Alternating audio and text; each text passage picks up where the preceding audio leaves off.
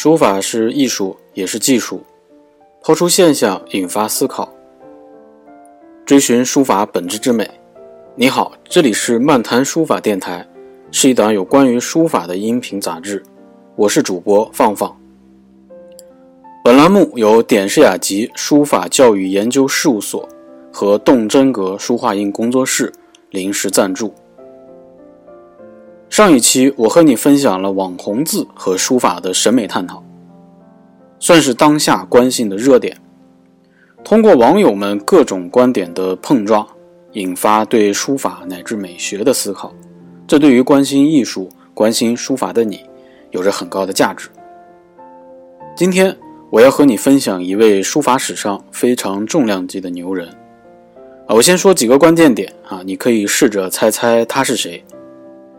一学多才，能诗善文，通经济之学，工书法，精会意，善金石，通律吕，解鉴赏，尤其以书法和绘画的成就最高。二，在绘画上，他开创当时新画风，被称作那个时代的头把交椅。研究中国绘画史，他一定是一个不可绕开的关键人物。三，书法方面，他诸体兼善，篆、隶、真、行、草无所不能，尤以楷、行著称于世，与欧阳询、颜真卿、柳公权并称楷书四大家。通过以上这三点。略微知晓书法常识的朋友应该已经猜出来了，是的，他就是赵孟頫。元史中是这样记载赵孟頫的：篆、骤、分、隶、真、行、草书，无不冠绝古今，遂以书名天下。赵孟頫以其过人的天资、深厚的功力，创造出独具一格的赵体。那么这期节目我们探讨的主题是，他的楷书这么好，为什么总带点行书的味道？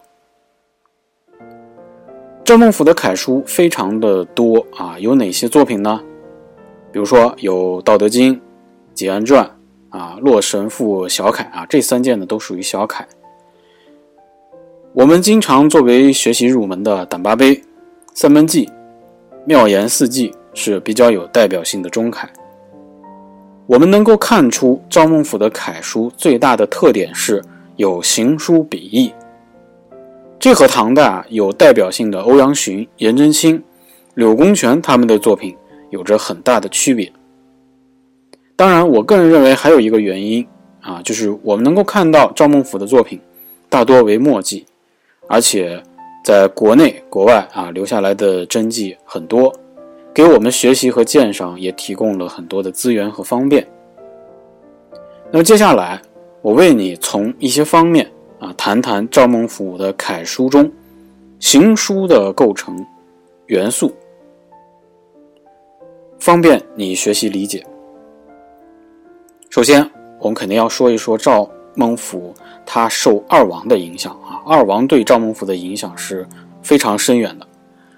赵孟頫是一位个体兼善的大家啊，他的楷书行书画不只是受到某一人的影响，因为赵孟頫在学书过程中并不是固守一个人的书风，而是广泛吸取众多前人的影响。比如说有宋高宗，呃，有智勇，有李北海，就是李邕、苏灵芝、褚遂良等等。而影响赵孟頫最深的。啊，那一定要首推二王。赵孟頫曾经说：“王羲之总百家之功，集众体之妙，传子献之，超逸特甚。”可见赵孟頫对二王的推崇是深入肺腑的。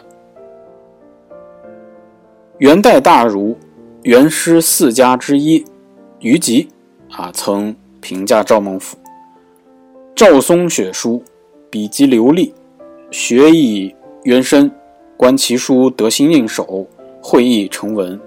楷法深得《洛神赋》而揽其标，行书以圣教序而入其室。